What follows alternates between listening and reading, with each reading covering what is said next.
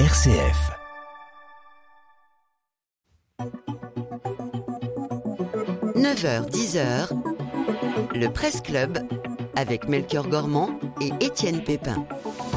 Et oui, c'est parti, le Presse Club, une heure d'actualité, d'information. On revient d'ailleurs sur euh, trois sujets qu'on va vous présenter tout de suite avec Étienne Pépin. Bonjour Étienne. Bonjour le Melchior, bonjour à tous. Oh, pardon, il était dur ce Melchior. Trois sujets aujourd'hui dans cette édition. Encore une fois, nous parlerons des révélations en chaîne dans l'Église catholique, une purge vitale, disent certains. Mais à quel point le besoin de transparence est essentiel pour les fidèles quand les faits sont sordides. Nous irons à Sharm el dans cette édition où la COP27 s'achève. Avec quel espoir de changer le monde alors que dimanche commence la Coupe du Monde de... la Coupe du Monde de football au Qatar, Étienne. Une aberration humaine et écologique. Et si vous restez un peu voilà, petit jeu de mots. On parlera du dernier film de Gad Elmaleh. L'humoriste y raconte son chemin de foi vers le christianisme. Un juif témoin pour les chrétiens. Ou ça sur la fin de semaine, pardonnez-nous. Vous avez la possibilité de participer au 04 72 38 20 23 avec vos témoignages ou par mail à direct.rcf.fr. Allez, on se concentre.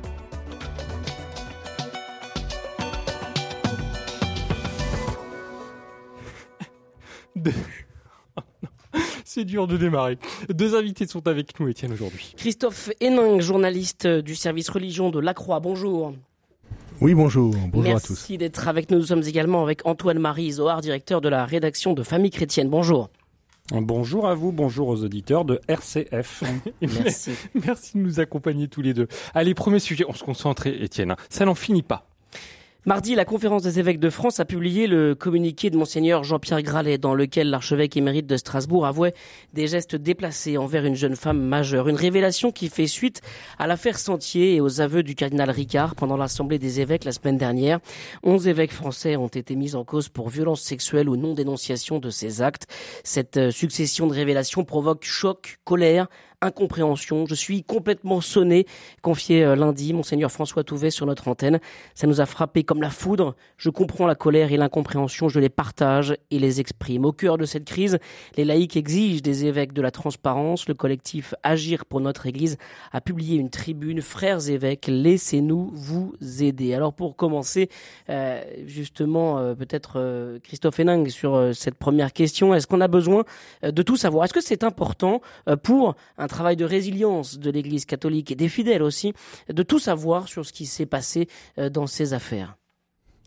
Bah, écoutez, la, difficulté de ces affaires, c'est qu'elles sont anciennes. Euh, et à mon avis, si elles sortent maintenant, c'est aussi, euh, eh bien, j'ai envie de dire, la conséquence assez logique du, rapport Sauvé, puisqu'il y a un an, on avait, j'ai envie de dire, un, un panorama assez statistique, malgré tout, du, fléau que représentent les agressions sexuelles dans l'Église.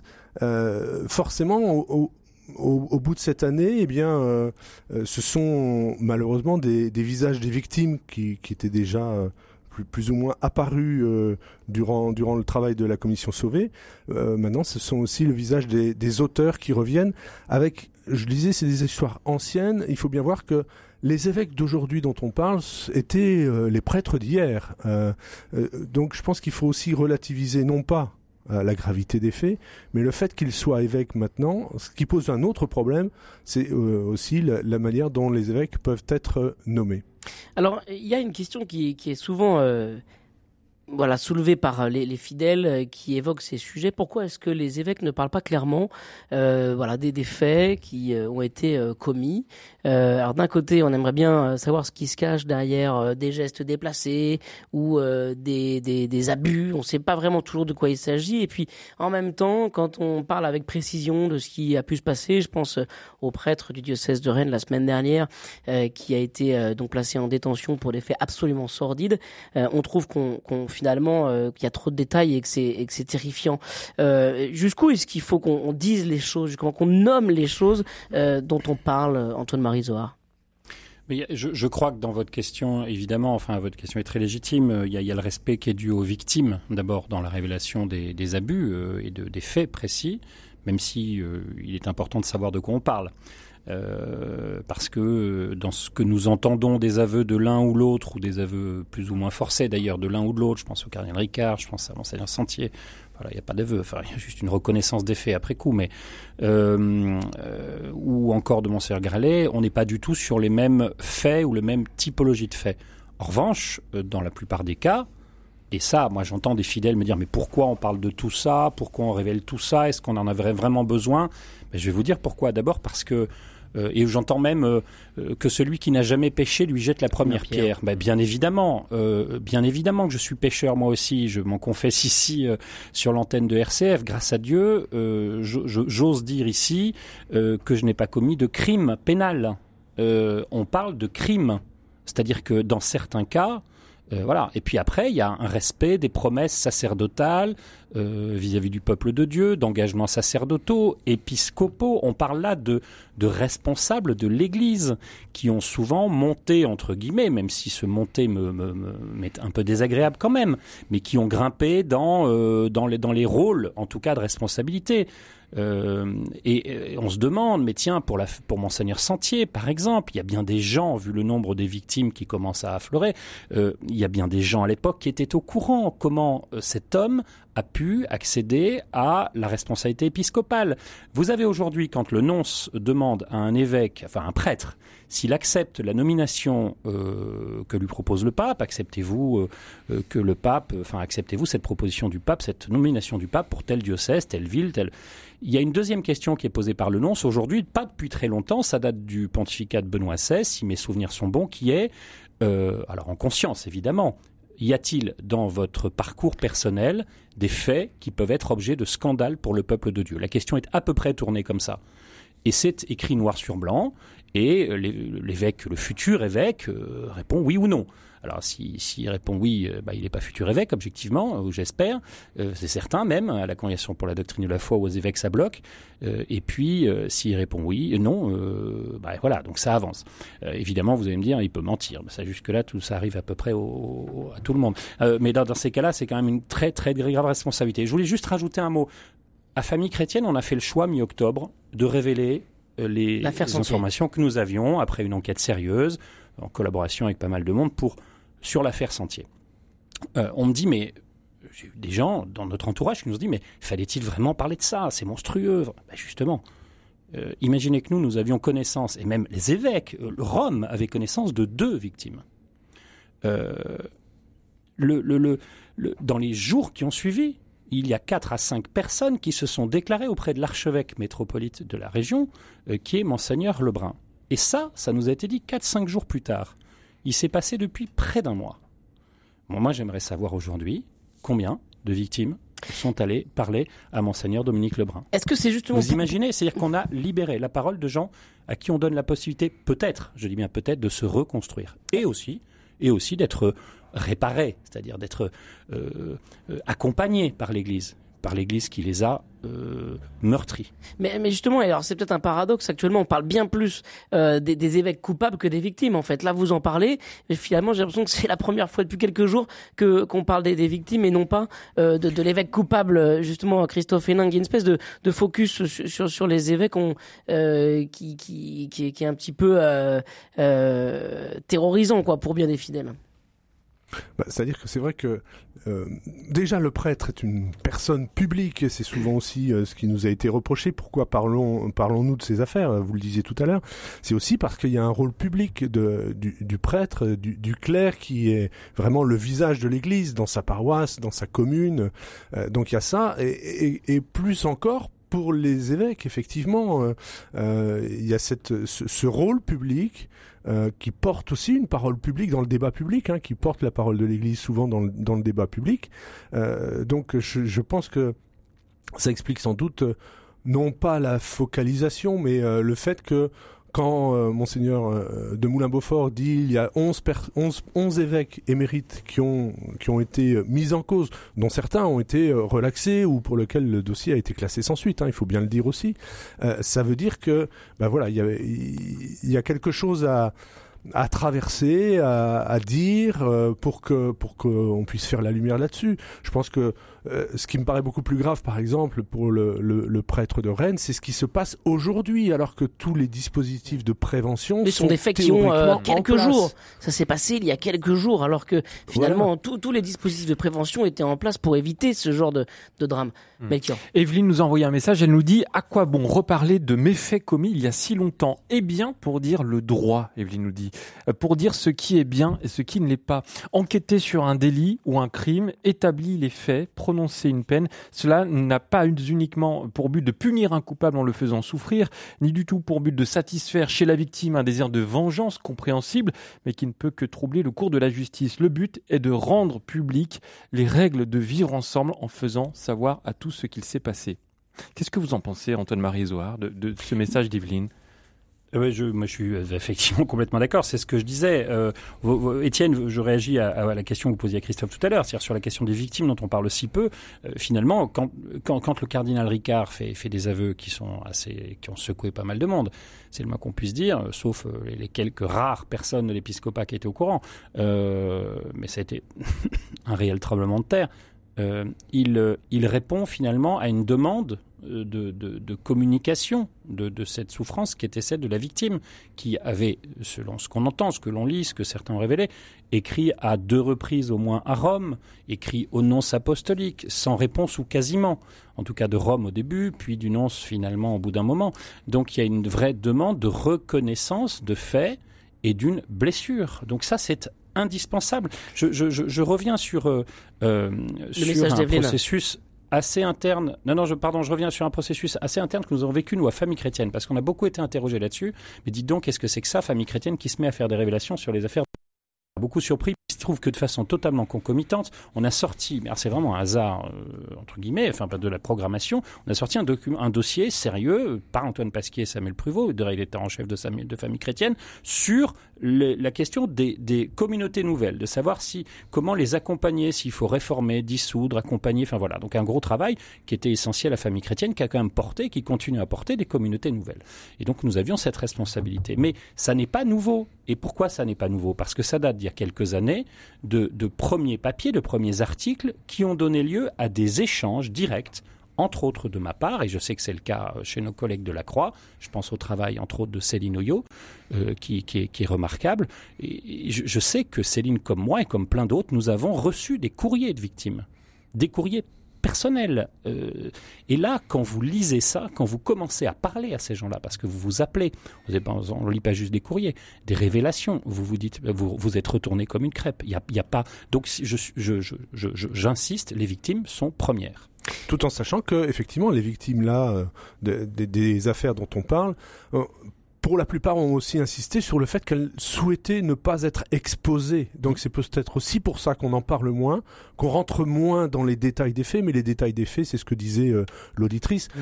À- le- les détails appartiennent à la justice. C'est la justice qui va qualifier véritablement de quoi il s'agit. Alors c'est vrai que les gestes déplacés n'a aucune signification ni juridique euh, ni euh, Ou des faits Euh, très éclairante. Voilà. euh, très très récurrent ou des faits répréhensibles. C'est peut-être une, une terminologie qui est plus adaptée, je ne sais pas.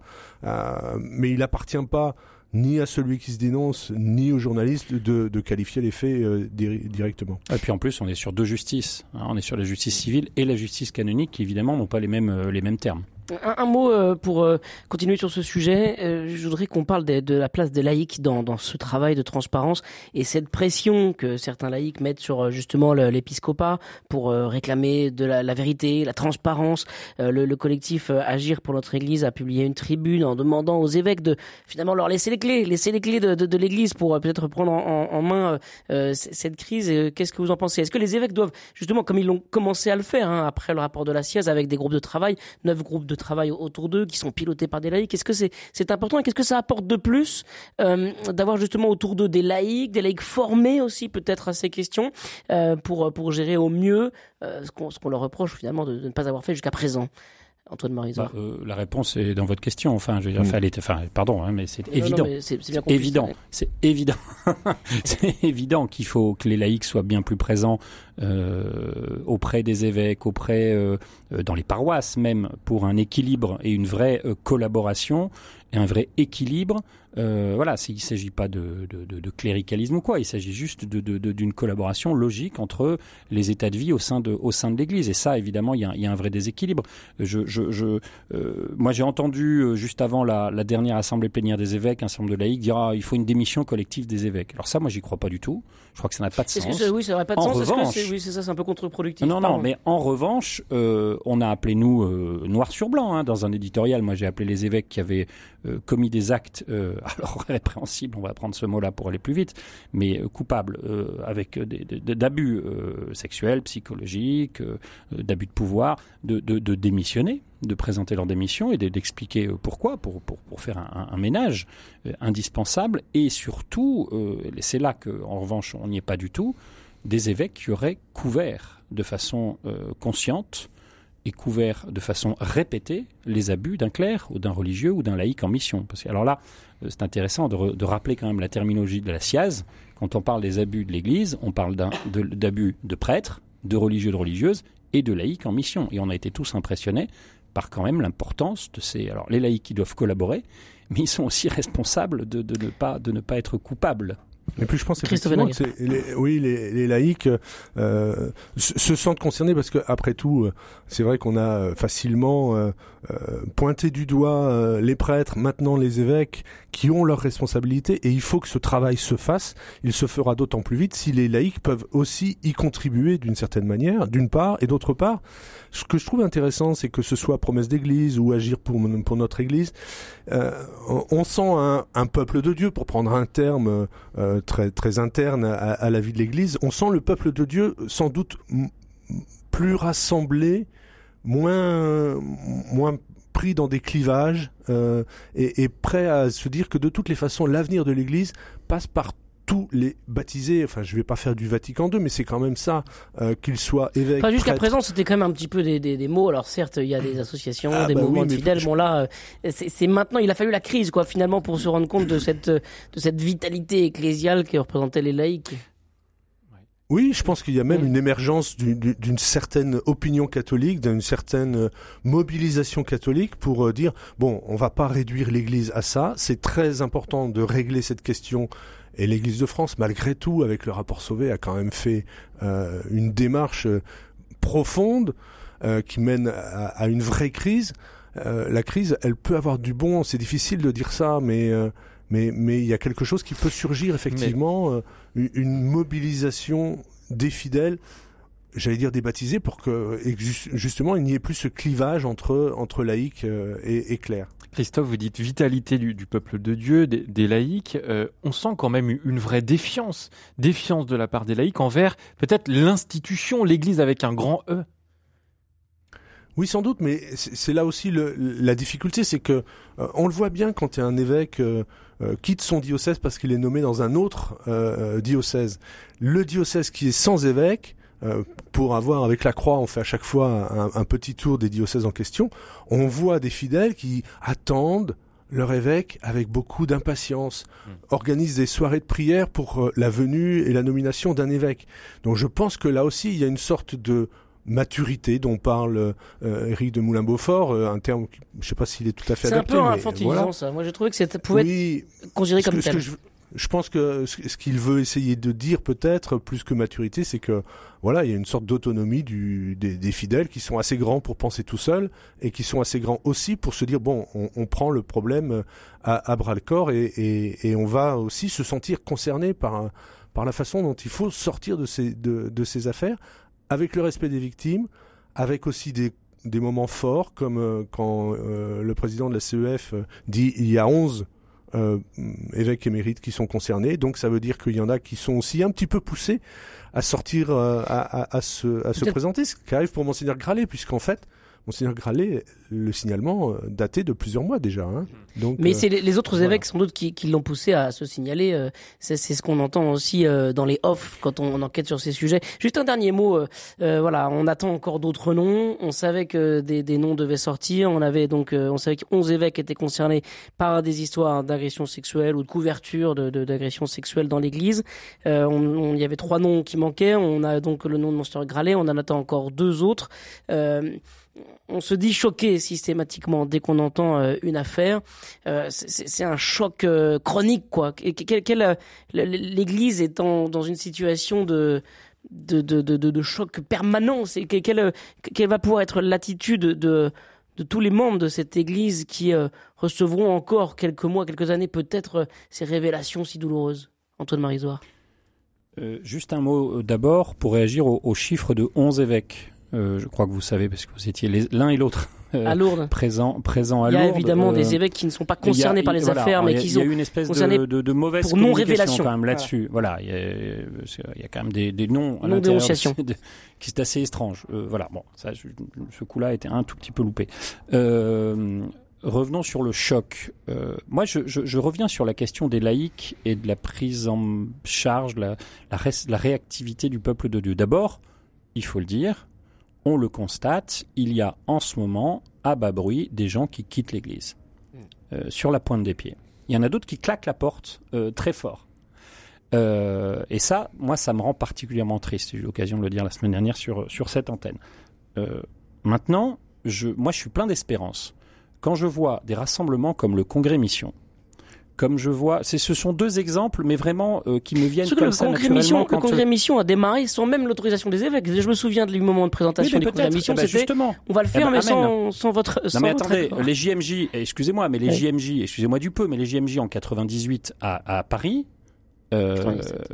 euh, euh, 97, pardon, elles n'étaient pas forcément très bien accueillies au début par les évêques de France, hein, qui ont dit ouais ça va être un échec, il y en a quelques-uns qui se sont bougés, euh, et puis finalement ils ont tous débarqué parce qu'ils ont vu que toute la France était là et qu'il y avait quand même pas mal de monde au pied de, de, de la Tour Eiffel, puis à l'hippodrome de Longchamp.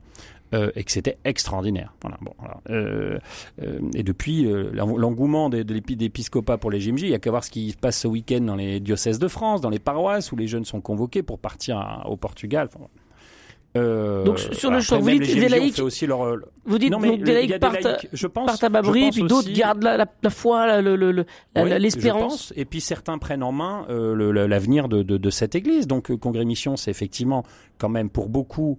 Euh, et c'est pas le Congrès Mission pour le Congrès Mission, c'est toutes les initiatives qu'on retrouve dans cette espèce de foire à l'évangélisation, de salon de l'évangélisation pour être plus respectueux, euh, de- d'initiatives de, de tout bord, de tout, de toute tendance, de tout de médias, de de- d'associations, de, mouvements, de de, d'aide- de caritatifs. Moi, j'ai été très marqué la dernière fois de voir que oui, bon, c'est sûr, c'est mené un peu par des par des milieux euh, cathos, euh, bon teint, tout ce que vous voulez, mais j'y reconnais pas mal de monde. Euh, en revanche, les gens qui passent là, les paroisses de France qui passent là, c'est très réjouissant. Et puis vous avez, alors c'est un autre exemple, euh, c'est une petite pub pour eux, mais tant mieux pour eux, euh, une association qui s'appelle, un mouvement qui s'appelle et qui, et d'autres le font, hein, euh, qui forme et coach, pardon pour cet anglicisme monstrueux ce matin, des prêtres et des évêques. Bah, Talentéo a très bien réagi à, cette crise. Ils ont tiré leur épingle du jeu, c'est une évidence, mais avec un communiqué pour dire on est là, les gars, on est là pour vous aider, on est là pour vous accompagner. Ce sont des laïcs. Ils font ça souvent euh, bénévolement. Il y a une aide financière parce qu'il faut que l'association, le mouvement vive, mais, les gens qui se donnent du temps pour coacher, pour aider les prêtres à gérer leur agenda, euh, à gérer une paroisse, à, gérer un week-end, à ceci, à cela, à animer une, une, une réunion pastorale. Enfin, tout ça, ça participe de la place des laïcs dans l'Église et moi je, je me réjouis de ça. Oui. Donc ça, voilà, je vous dis, je vois ces deux, ces deux mouvements. Un mouvement avec des gens qui s'en vont. Euh, moi, je le vois dans une paroisse de banlieue qui est la mienne, banlieue parisienne, où bah, le fond de l'Église se, se, se, ouais, se vide un petit peu, s'éclaircit un petit mais peu. Et c'est le fond de l'Église, c'est déjà ceux qui me préoccupaient beaucoup, moi, comme, euh, comme responsable d'association paroissiale. Euh, voilà. Et en même temps, je vois des mouvements euh, qui se confirment euh, et qui confirment leur intuition, leur initiative, le- leur intuition, pardon, missionnaire dans, dans l'Église. Ouais, justement, vous dites qu'il y, a des mouvements qui, qui se créent, euh, qui se popularisent, pardon, euh, des églises qui, qui se vident. Est-ce qu'il n'y a pas un énorme risque quand même de segmentation, de radicalisation, où, où chacun ah bah, finalement ira chercher sa, petite église. sa, petite communauté, euh, un ah peu bah à la bah demande Oui, il y a un risque, c'est une évidence. Mais moi, je vous parlais d'une paroisse du banlieue. La paroisse de banlieue, elle se radicalise pas, c'est la paroisse. Ah, évidemment, dans la paroisse, vous avez des tendances, des machins, mais voilà, aux prêtres, à l'association paroissiale, aux laïcs, de faire la communion. La communion, elle, est essentielle. Et puis, on aura peut-être l'occasion d'en parler d'ici euh, moins d'une heure.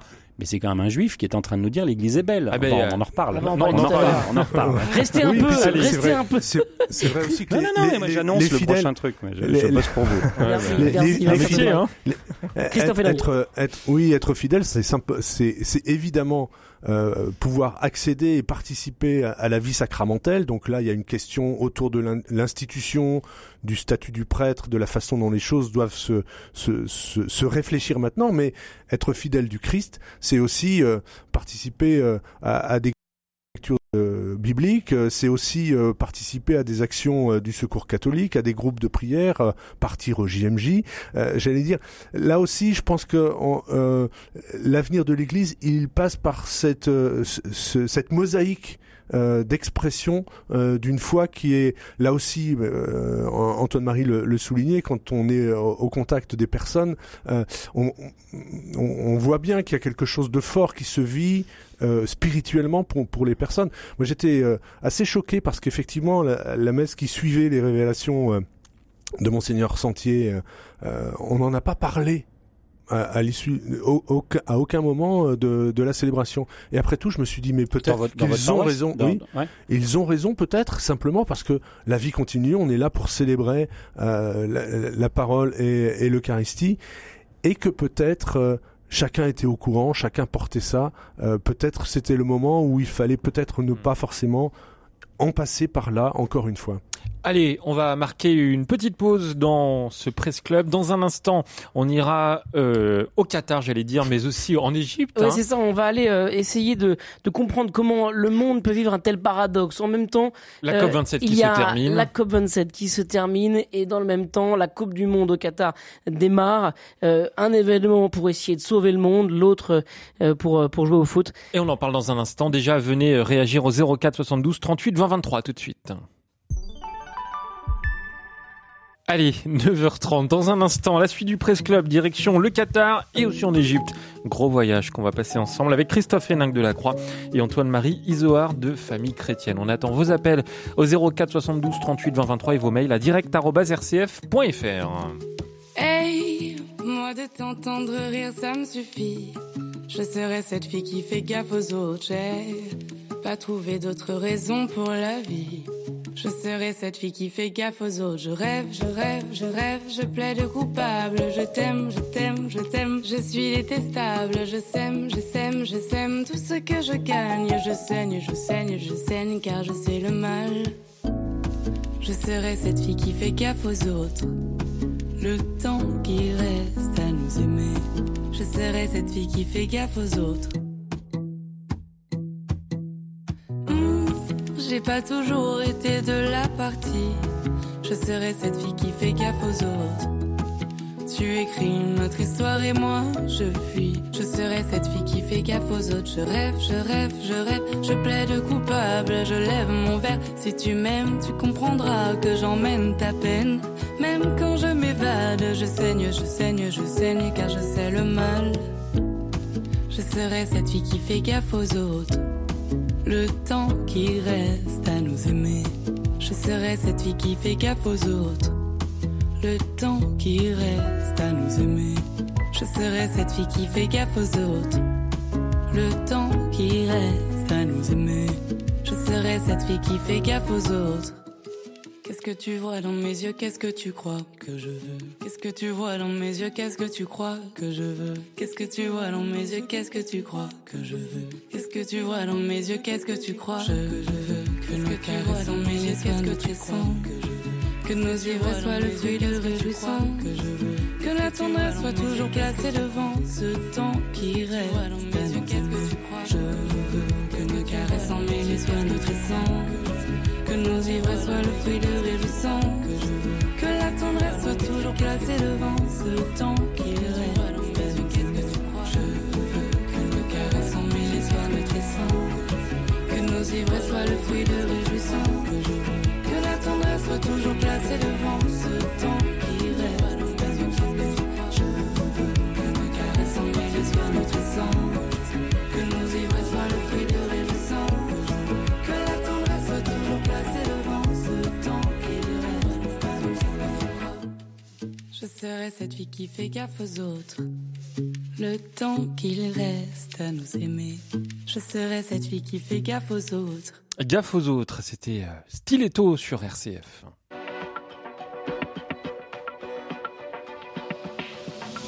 Le Presse Club avec Melchior Gormand et Étienne Pépin. La COP27 s'achève aujourd'hui, Étienne. Oui, depuis le début de la semaine, on assiste à Sharm el-Cher à un défilé de ministres pour conclure une déclaration finale la plus ambitieuse possible pour le climat. La COP27 ne devrait pas renverser la vapeur du réchauffement euh, inexorable. Euh, Quant au financement des pertes et préjudices des pays en développement ou vulnérables, la COP27 devrait exiger des pays riches qu'ils respectent leurs promesses de porter à 100 milliards de dollars par an leur aide pour l'atténuation et l'adaptation au réchauffement. La COP27 s'achève, mais signe des paradoxes que le monde traverse. Dimanche commence la Coupe du monde de football au Qatar, une aberration humaine et écologique. Alors si on cherche des millions, on sait où les trouver. Est-ce qu'on n'est pas justement euh, un peu victime de nos propres ambiguïtés avec ces sujets euh, écologiques, euh, Christophe Héningue? Bah, c'est sûr que la question, elle est, elle est difficile. Elle est le- le recours justement à ces grandes conférences internationales euh, commence à poser problème parce qu'effectivement, euh, euh, on, on arrive rarement à, à- à une ambition euh, déclarée où, où les presque 200 pays euh, arrivent à se mettre d'accord. Bon, je pense que euh, on, on sait que malgré tout, les accords de Paris ont eu une, une importance. euh, donc, c'était une démarche collective intéressante. Moi, ce que je, je- que je remarque malgré tout, c'est que je pense qu'il y a une conscience individuelle qui est très forte, alors qui est aussi euh, euh, en, en conséquence de ce réchauffement climatique, donc on, dont on commence à sentir nettement effets. les effets. hein. donc, euh, ça très clairement, euh, euh, il y a une conscience individuelle qui est qui, qui- qui est arrivée effectivement à, à se développer. Reste que pour les États, c'est compliqué justement. euh, alors, euh, à juste titre, on peut comprendre que les pays pauvres disent euh, oui, mais il faut quand même réparer les dégâts euh, de, de tout ce que nous avons pu euh, subir et donc en appel aux pays, aux, aux pays pour dire vite occidentaux. Reste que ça, c'est pour réparer le passé, c'est important. Euh, mais si on se tourne vers l'avenir, ben l'avenir, il est, il est quand même un peu compromis parce que euh, on voit bien que les objectifs, euh, eh bien, euh, euh, ne, ne collent pas euh, aux, aux prévisions qui peuvent être faites. Alors c'est vrai aussi que que ce soit la Coupe du Monde ou euh, ou la COP 27 arrive dans une période euh, diplomatique quand même euh, très troublée avec la guerre en Ukraine et, et donc on sait que eh bien, euh, par rapport à, à- à- aux défis écologiques, la question c'est un petit peu ça aussi. Hein. Euh, Eh bien, moi, je fais ce que je veux. Si euh, si si les pays riches disent qu'il faut mettre de l'argent là-dessus, eh ben moi, je vais réagir parce que de toutes les façons, je suis pas de leur bord. Et, voilà, il y a une sorte de pression qui peut s'exercer entre entre justement les, forces en présence sur d'autres terrains internationaux. Euh, Antoine-Marie Zohar, sur, sur, sur le paradoxe que- qu'on qu'on va vivre ce week-end, c'est c'est deux salles, deux ambiances dans deux pays qui sont pas si éloignés en plus euh, sur, sur, Ah non, sur la planète. non, non, non. C'est ça là, extrêmement qui- qui loin, en tout choque cas, vu, d'ici. Euh, Ce qui choque, c'est le paradoxe des chiffres. Moi, je voudrais vous donner quelques chiffres très rapidement et sans vous saouler. Mais moi, qui m'ont impressionné, on, on titre, nous, euh, AFC, cette semaine, euh, euh, en, en couverture, euh, malaise sur la Coupe du Monde euh, au, au Qatar. On n'est peut-être pas attendu sur ces sujets de foot, mais on a fait un vrai sujet, une vraie enquête, là, avec Benjamin Coste, Samuel Pruvot et Guilhem Darny. Et, et, et je, je, je lisais ces chiffres dans le, dans le magazine cette semaine. Euh, je ne sais pas si vous savez combien a coûté euh, elle- la, la, la Coupe du Monde en, en Russie, la dernière Coupe du Monde. Euh, alors c'était en Russie, vous imaginez, il n'y a pas si longtemps que ça quand on y pense. Euh, elle n'a coûté que 12 milliards d'euros. Je dis que 12 milliards d'euros parce que la Coupe du Monde euh, actuelle au Qatar coûte 220 milliards de, de dollars. Pardon, je vous parle de dollars. Enfin bon, on, est- Enfin, on, aujourd'hui, est, on est vraiment on- pas loin. on a les grandes Aujourd'hui, on est vraiment pas loin. Euh, euh, 220 milliards de dollars. C'est le double de ce que les pays pauvres ou les pays en développement réunis justement euh, à Sharm el-Cher euh, en, Égypte pour la, la COP 27 sont en train de demander par année comme comme dette pour aider justement. Vous l'avez dit tout à l'heure, Étienne, c'est des l'un des, des accords qui date même de avant l'accord de Paris. Je crois que ça, cette reconnaissance finalement. On dit souvent que Copenhague en 2009 était une COP ratée, mais c'est pourtant de là que viennent quand même deux acquis assez sérieux de, de, de, des COP et de ce, de, ces, de ce travail pour les changements climatiques, qui est entre autres donc la question de la dette des pays pauvres, de pouvoir aider les pays pauvres à euh, faire face aux, aux, conséquences du réchauffement climatique dû bien souvent aux, pays les plus, les plus développés. Et donc 100 milliards, c'est ce qu'on demande, ce, que, ce qui est demandé par les COP euh, par année, et on arrive à peine, je crois, à 80, 85 milliards chaque milliards, année.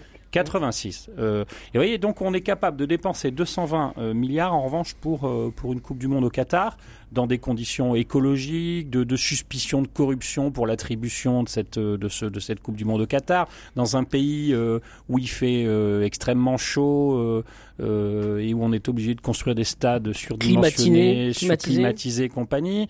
donc, dans, pour lesquels on compte plus de 6000 morts. C'est l'autre, voilà, et c'est l'autre paradoxe, ou paradoxe, ou chiffre incroyable c'est qu'on compte, selon des estimations relativement sérieuses, visiblement plus de 6000 morts euh, pour la seule euh, construction, préparation de cette, COP, de, cette, de cette coupe. Il y a la COP et la coupe. Euh, je, je, je, je, je, en, je pense que c'est intéressant, entre guillemets, de mettre face à ces 6000 morts les euh, quelques 3000, je ne voudrais pas dire de bêtises, morts de, des attentats des tours jumelles en 2001. Vous imaginez le, c'est heureusement on entend légitimement parler de l'attentat des tours jumelles, on en entendra parler pendant très longtemps. Mais, on va avoir oublié là en quelques instants les 6000, 6500 euh, immigrés venus travailler euh, dans des conditions déplorables euh, au Qatar pour cette Coupe du Monde. C'est tragique. Alors, on a dans Famille chrétienne cette semaine, euh, est-ce qu'il faut, est-ce qu'il faut, est-ce qu'il faut boycotter? C'est votre question Mais justement, alors, bon, boycotter, maintenant je crois que c'est un, un, peu tard. cette Coupe du Monde, on sait qu'elle va avoir lieu depuis 2010. La, la question c'est, est-ce qu'il faut accepter d'être schizophrène? Beaucoup de fans de football, mais aussi militants pour une écologie, pour, pour le climat, vont, vont se poser la question de savoir si c'est vraiment très sain avec toutes les orthographes possibles, euh, de, de, suivre cette, euh, cette Moi, Coupe du Monde.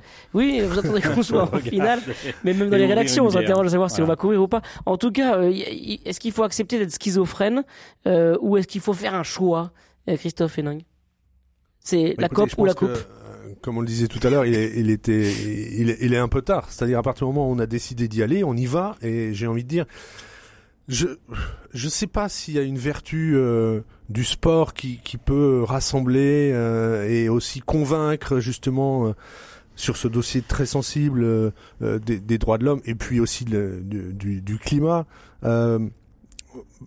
Peut-être qu'il faut saisir cette occasion aussi pour se rendre compte que si on est euh, cette humanité rassemblée dans le même bateau pour le pire euh, qui nous est annoncé, euh, on peut aussi peut-être profiter de ce moment pour pour pour vivre quelque chose qui soit je vais pas dire une communion malgré tout, mais mais quelque chose d'un peu de cet ordre-là de euh, normalement, le foot, c'est la fête. On en a besoin aussi de cette euh, communion, cette espèce de ferveur, euh, qui n'est pas une ferveur spirituelle, mais une ferveur autour d'un événement qui rassemble autant de monde. C'est quand même le sport le plus pratiqué, le plus joué sur la planète, le football.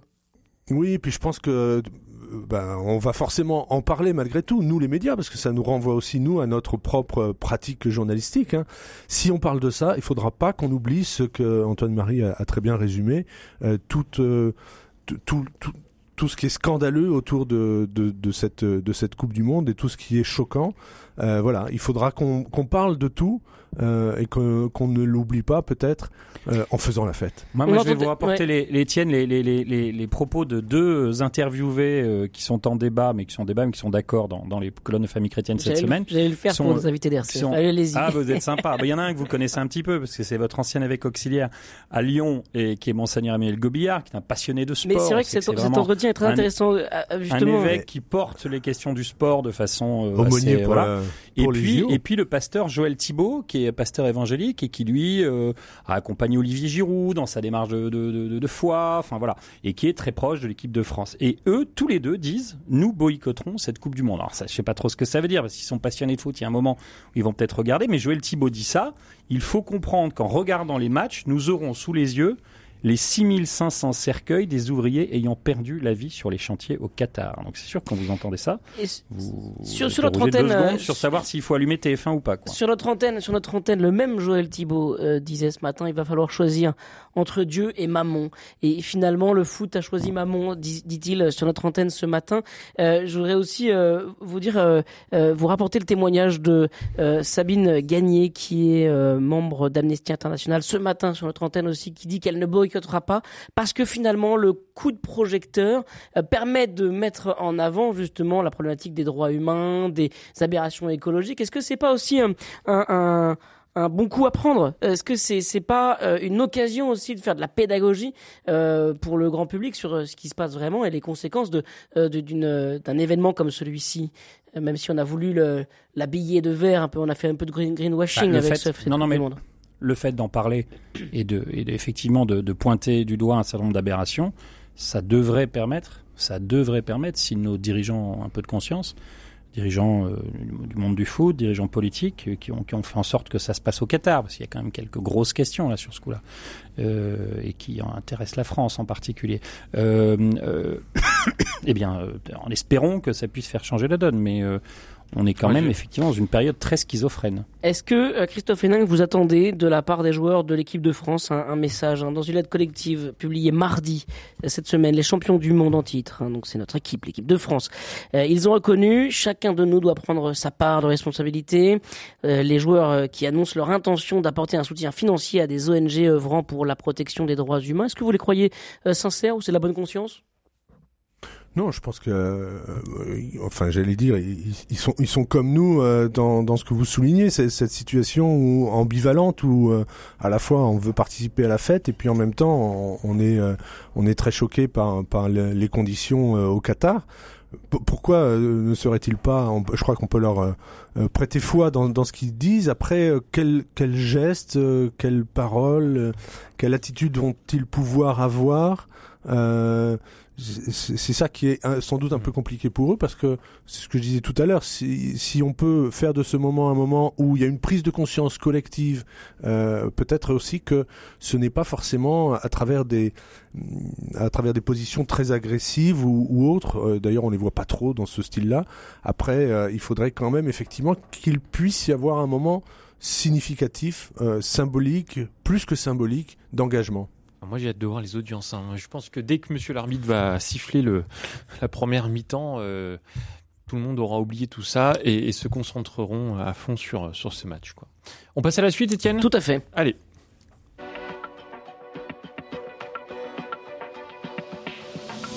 Le Presse Club avec Melchior Gormand et Étienne Pépin. Et toujours avec Christophe Hénin de la Croix et Antoine-Marie Isoard, deux familles chrétiennes. On en arrive euh, à notre dernier sujet. Reste un peu. C'est Mais oui, promis jusqu'à la fin de l'émission. Oui, le titre du dernier film de Gad Elmaleh. Oui, mais l'humoriste, euh, il raconte ce chemin de foi vers euh, le christianisme, une histoire donc qui prend racine au Maroc, à Casablanca, où Gad Elmaleh a grandi. Il est né dans une famille juive. Il a été très vite fasciné par euh, une église de la ville dans laquelle euh, il vivait, dans laquelle son père lui interdisait d'entrer. Et des années plus tard, à l'âge adulte, Gad Elmaleh euh, a participé à, des cours de théologie au Bernardin, on le sait, fait, et il fait des retraites dans des monastères. C'est une facette quasi euh, inconnue hein, de l'humoriste qu'il dévoile dans son film, même si nous, les chrétiens, les médias chrétiens, on, on met le focus beaucoup sur ce sujet. En tout cas, en réalisant ce, ce film dans lequel euh, Gad Elmaleh joue son propre rôle et il fait jouer d'ailleurs ses proches, hein, ses parents dans le film sont euh, ses vrais parents euh, dans, la vie. Euh, il veut surtout parler donc de sa foi. Il veut lever les tabous sur la religion, promouvoir un dialogue entre les religions. Est-ce que nous, les chrétiens, on avait besoin d'un juif comme témoin, Antoine Marizoa Ah bah, en ce moment, oui, c'est ce que je, je- j'anticipais tout à l'heure. Je pense qu'effectivement, c'est assez, c'est assez, c'est assez surprenant. Euh, pour tout vous dire, moi, je, reviens de Terre Sainte. Là, j'ai, atterri il y a, il y a 48 heures. Euh, j'ai été marqué par euh, par cette par cette terre que je connaissais un tout petit peu déjà, mais que j'ai vu que j'ai suivi en, enfin que j'ai traversé en pèlerinage avec des lecteurs de, mon hebdomadaire. Euh, oui, je, crois qu'on a besoin que l'un ou l'autre vienne nous dire, bah, votre église elle est belle, même si nous dit Gad Elmaleh là, dans FC la, semaine passée, faut reconnaître que c'est pas trop sexy d'être catho en ce moment, dit-il. Euh, donc il a il a conscience de ça. Euh, ce film est assez, est assez surprenant. C'est entre le documentaire, euh, le film drôle et grave à la fois. C'est un film vraiment touchant qui pose énormément de questions et qui nous dit effectivement que cet homme vit un chemin un chemin personnel dont il avait envie de faire part. Moi, je trouve ça extrêmement courageux de sa part.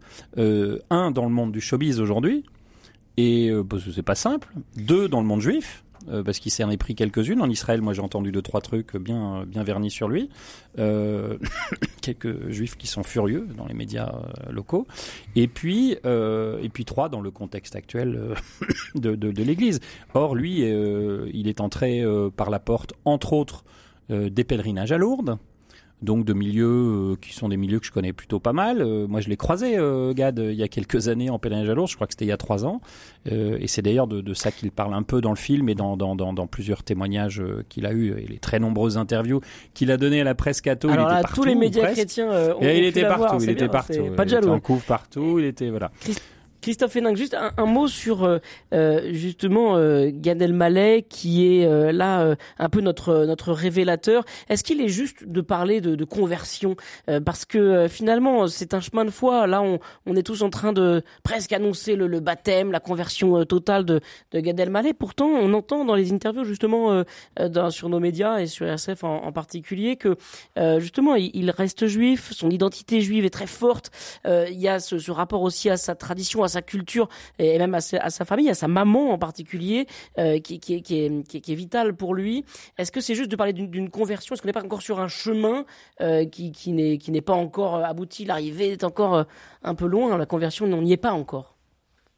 Bah, euh, on n'y est pas encore. euh, Enfin, je, je- trouve que vos, vos propos sont un peu un, un jugement de valeur, comme quoi il faudrait aller jusqu'au bout du curseur. Ouais, Je, pense que Mm. ce qui est intéressant, c'est justement qu'il puisse être, euh, euh, qu'il puisse cheminer, euh, euh, découvrir autre chose, enrichir sa, sa propre, euh, son, son propre héritage juif. Je pense que euh, c'est c'est aussi le reflet de beaucoup de, de personnes qui sont euh, actuellement en chemin. Alors on, on dit qu'ils quittent l'Église peut-être, euh, en même temps ils ont peut-être aussi un chemin spirituel qui qui se cherche et, qui, cherche un peu des repères. Lui, il a la chance effectivement euh, d'avoir trouvé, euh, d'avoir trouvé dans la foi catholique quelque chose qui, répond à son attente, à son appel, à son aspiration. Je, trouve c'est, c'est effectivement très beau qu'il puisse en, témoigner, justement sans dire voilà, je suis passé d'un côté de l'autre. Non, il, y a quelque chose qui n'est pas une conversion, c'est forcément on passe d'une face à une autre, tandis que là, euh, c'est plutôt un enrichissement, un- une évolution. euh, euh, plutôt qu'une révolution peut-être. Et puis vous savez ce que ce qui est très frappant. Alors vous n'êtes pas sans savoir que je recevais sa, sa sœur Judith Elmaleh qui a sorti un, un roman sur sur la grand-mère de la famille euh, à l'émission euh, au pied de la lettre. Eh bien c'est aussi cette dimension familiale où euh, on respecte le chemin de chacun. Et je trouve ça c'est c'est vraiment euh, euh, une, une richesse qu'on voit à travers le film aussi. Alors pas de jugement, pas de jugement de valeur hein, de ma part, c'était plutôt justement mettre en, en, en valeur, en relief ce, ce chemin euh, que je trouve intéressant euh, pour, pour dire aussi que les choses sont, sont pas binaires, les choses sont pas si simples et que euh, il y a- il y, Exactement. a souvent besoin de ce chemin de pèlerinage et en tant que tel, même le chemin de Saint-Jacques-de-Compostelle, euh, c'est pas tant l'arrivée qui est intéressante que tout le tout ce processus à la fois euh, chemin. euh, physique ouais. et spirituel que l'on que l'on traverse à travers ce chemin. Euh, voilà, peut-être sur cette question, euh, euh, Antoine Marie Zohar, euh, on, on a besoin de ce chemin. Est-ce que même c'est, ce, ce, ce témoignage-là nous nous invite à, à ce chemin, à, à, peut-être à recommencer, à refaire pour mieux choisir encore sa foi chrétienne pour pour les chrétiens qui sont déjà baptisés? Ah bah bien sûr, mais je pense que le, le, le coming out, pardon d'utiliser ce mot-là, mais le début de coming out de Cato de, de, de, de Gad Elmaleh, mais bien début, parce qu'effectivement c'est un chemin et qu'on on, ça nous appartient pas. Son choix ou pas de, de demander le baptême ne nous appartient pas. Euh, on voit qu'il y a une pression familiale, il a voulu en parler. Euh, je, je vous l'ai dit, moi je trouve sa démarche très courageuse. Je, pour, pour être chrétien, euh, il y, a, y a- y a une limite quand même, c'est que vous, vous l'avez vu partout. Hein, euh, nous on l'a titré, la Vierge Marie a bouleversé ma vie. Oui, alors mais c'est la Vierge Marie, a- mais pour être chrétien, il faut suivre le, ben voilà, C'est ça, le Christ pour suivre le ressuscité, Léo. chrétien, pour être chrétien, il faut suivre le Christ, logiquement. Alors, c'est pas du tout un jugement de valeur de ma part, c'est juste dire, c'est comme ça. Et donc, Gad Elmaleh, il, il insiste partout où il peut, donc, euh, euh, que de- sur que la porte d'entrée pour lui, depuis le Maroc et depuis ses, ses- ses jeunes années, c'est, jusqu'à Lourdes encore dernièrement, c'est la Vierge Marie. à travers le service des malades, à travers le, le, le, dialogue avec la Vierge. On le voit dans le film Prier la Vierge, je vous raconterai pas tout, mais, mais c'est du début à la fin. Euh, et, et, et, sa mère est très présente aussi comme une, une, une figure féminine, on, on l'a dit tout à l'heure. Donc moi je pense que cette, ce film il est aussi un peu thérapeutique à certains égards. Il lui permet, il, euh, il utilise un peu ce film pour parler euh, au showbiz, pour parler au sien, pour dire voilà je fais un chemin, ça m'appartient. Euh, et une fois de plus je trouve, je trouve ça, je trouve ça très courageux. Pourquoi j'ai utilisé le mot coming out? Parce que pas du tout à des références que vous pourriez imaginer, mais je pense à Mehdi Jadi, qui est un des acteurs du, du film et qui joue à l'intérieur du film un, musulman converti, un musulman en chemin, enfin un peu plus qu'en chemin, puisque là en l'occurrence il est baptisé.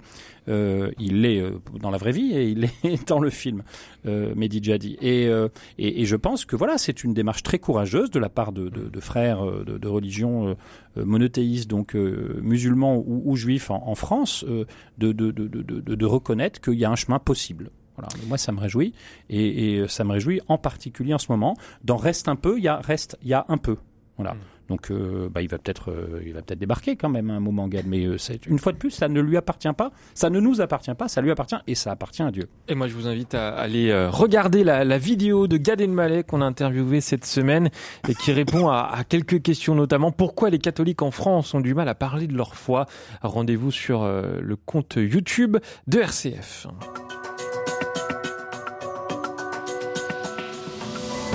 Le Presse Club avec Melchior Gormand et Étienne Pépin.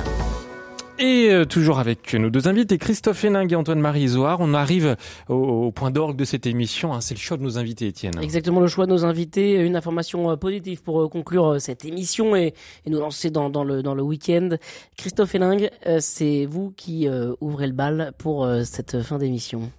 Eh bien, écoutez, j'ai envie de vous parler de deux choses. D'abord, euh, euh Antoine Marie aurait pu croiser à Jérusalem euh, Eric Emmanuel Schmitt, qui était en pèlerinage aussi, un pèlerinage commandé, si j'ose dire, puisque la librairie Vatican lui a demandé d'écrire un journal de pèlerinage à Jérusalem. Et, eh bien, au retour, ou presque, hein, il y a quelques semaines entre deux, euh, Eric Emmanuel Schmitt a rencontré le pape François. Moi, ce, ce, qui me touche dans cette information euh, très très très parcellaire, malgré tout, c'est que finalement, le pape François et Eric Emmanuel Schmitt, c'est aussi souligner que euh, la littérature aide à croire, en tout cas que la littérature nous aide à cheminer d'une certaine manière, cheminer encore, on en parlait à l'instant. Euh, voilà, c'est une des informations. Et puis l'autre, elle tient euh, à cette aide à la réparation. Euh, on revient cette fois-ci un peu plus à la question euh, du, du, climat, vous savez qu'à partir de décembre, il y a une loi qui va qui a instauré le fait qu'on puisse avoir une prime qui pourra aller jusqu'à 20-25 euros euh, pour réparer euh, des appareils électroménagers, électriques et autres. Alors bon, ce qui me chagrine un tout petit peu, c'est que euh, les premiers appareils qui pourront être réparés sont le fer à repasser et l'aspirateur. Moi, j'espérais faire réparer mon lecteur DVD qui est en panne pour ce week-end. Bah, c'est pas grave. Vous irez au cinéma? Vous irez au cinéma À la radio. Où j'irai voir. Bien sûr. Et vous irez voir, reste un peu. Euh, merci beaucoup euh, Christophe euh, Héning euh, pour euh, ce choix donc de la fin de l'émission. Antoine-Marie Zohar, un petit mot peut-être sur la Terre Sainte, vous en revenez? Eh ben deux, deux choses, oui. Un premier sur la Terre Sainte, pour dire qu'effectivement c'était une joie de, de, de, de, marcher, de mettre mes pas dans les pas du Christ dans un moment un peu secoué. Moi, quand j'ai débarqué, quand j'ai quand je décollais de, de, Paris pour aller en Terre Sainte pour venir au cachet le 7 novembre matin, euh, on nous annonçait depuis la veille au soir une conférence de presse exceptionnelle, inattendue et un peu secouante, euh, c'est le même, enfin ça se dit pas, mais de, de, de l'épiscopat français. Et en atterrissant, euh, mon téléphone explosait. Parce que voilà, parce que je suis un ancien colorateur du Carnet Ricard et que les gens disaient j'ai pensé à toi. Et de fait, je les remercie parce que c'est important. Et donc, euh, je suis arrivé avec tout ça avec l'affaire Sentier qu'on avait lancée il y a, il y a deux, trois semaines plus tôt. Enfin, et je suis arrivé avec tout ça en Terre Sainte avec des lecteurs qui n'avaient pas forcément envie de parler de ça, mais dont on a prié quand même beaucoup, beaucoup, beaucoup pour l'Église. Et on a fait les lieux, on a, on a, on a, on a, travaillé, on a, pardon, on a travaillé, on a prié et marché dans les pas du Christ. Et c'est extraordinaire du sud au nord, euh, puis en revenant à Jérusalem, Bethléem, Nazareth. Enfin voilà, c'est des, grands, des grands moments et ça, c'est très réjouissant. Euh, de faire ça. Et puis un autre, un autre mot très rapide pour dire qu'on parle dans Famille chrétienne cette semaine d'un lieu qui alors lui euh, donne confiance justement. Euh, c'est l'espace Saint-Julien, c'est à Laval, et c'est un lieu, imaginé qui, ra- qui rassemble, qui vient d'être inauguré après plusieurs années de travail, euh, et dont on avait parlé nous déjà il y a pas mal d'années, mais on a voulu donner un droit de suite. Vous imaginez, c'est un lieu qui rassemble en, en un même endroit une résidence senior, une crèche, une coloc étudiante, un internat pour lycéens, pour collégiens, un accueil périscolaire, une maison de santé, un, café associatif, tout ça Ah oui. autour d'une chapelle. C'est incroyable. C'est du beau travail de laïc, justement, et on revient à ce qu'on s'est dit tout à l'heure, euh, euh, pour, pour ce qui est de l'espérance Eh que bien- peut avoir encore en ce moment. Merci pour cette belle espérance, mal- malgré des, des sujets euh, lourds parfois dans cette émission, mais toujours euh, relevés euh, grâce à, à votre talent. Merci beaucoup à tous les deux, Christophe Héningue et Antoine-Marie Isoa. Un choix pour vous? Euh, le choix du Radiodon la semaine prochaine, évidemment, hein, la grande semaine d'appel aux dons euh, pour faire vivre euh, vos programmes euh, préférés, pour nous permettre de faire notre travail. Pendant une semaine, nous allons faire appel à votre générosité car nous avons besoin de vous pour continuer notre magnifique mission sur les ondes. Et rendez-vous lundi 6h30 pour l'ouverture de ce Radiodon. Ce sera dans la matinale de Pierre-Hugues Dubois. Merci beaucoup Étienne Pépin. Merci à Pierre-Henri à la réalisation. Dans un instant, Étienne, direction de jardin. Le jardin. On va s'occuper de son verger avec Pascal Aspe qui va nous rejoindre dans un instant de Terre Vivante. Et vous appelle toujours au 04 72 38 20 23. Allez, à tout de suite.